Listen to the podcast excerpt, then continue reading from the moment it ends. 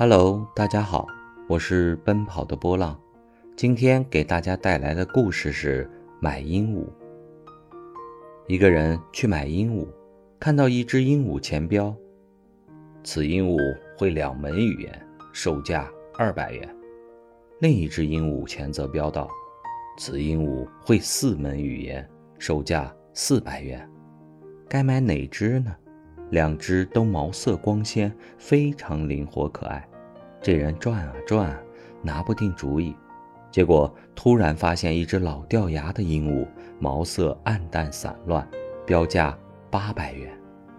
这人赶紧将老板叫来：“这只鹦鹉是不是会说八门语言？”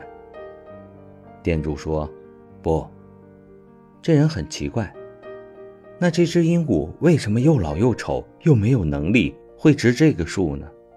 店主回答：“因为。”另外两只鹦鹉叫这只鹦鹉老板。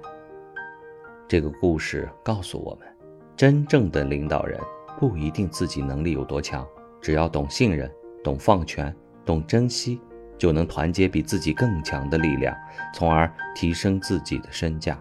相反，许多能力非常强的人却因为过于完美主义、事必躬亲，什么人都不如自己，最后只能做最好的公关人员。